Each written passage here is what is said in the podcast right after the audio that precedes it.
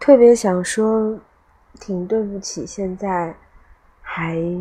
刚刚订阅的朋友，以及已经听了很久的朋友。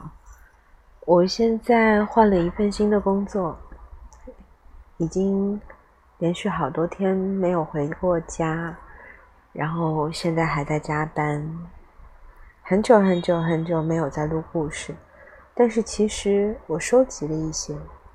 想找时间念给你们听，或者我们可以再偶尔做一下直播。会有人有兴趣吗？